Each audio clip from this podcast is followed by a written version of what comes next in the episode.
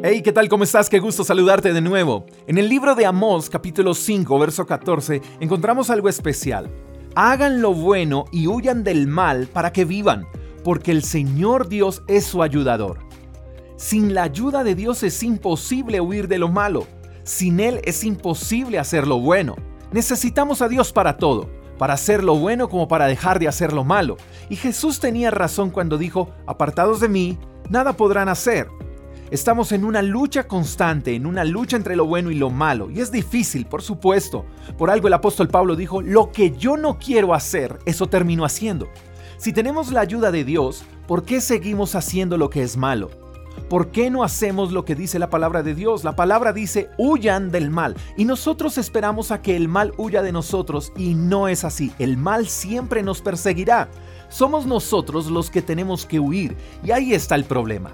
Dice el dicho popular que una mente desocupada es un taller del diablo. Por algo Jesús nos dice que hagamos lo bueno, porque si estamos haciendo lo malo es porque tenemos mucho tiempo de sobra. Entonces, no es solo huir, porque huir y no ocuparse en algo bueno es seguir estando propenso a hacer lo malo. Entonces hay que decidir, más que huir, estar ocupados haciendo lo bueno. Mi querido amigo, cuando decidamos hacer lo bueno, más presión recibiremos para hacer lo malo, pero Dios nos da las fuerzas para hacer lo bueno, para huir de lo que es incorrecto y para obtener la victoria. Solo seremos seducidos por el mal si mostramos interés por lo que Él nos ofrece. El mal muchas veces se disfraza de cosas que parecen buenas, así que no podemos estar coqueteando con lo que es incorrecto, por más que queramos buscarle algo bueno. Lo malo es malo, lo bueno es bueno, y cuando la Biblia dice que algo es pecado, nuestra opinión ya no cuenta.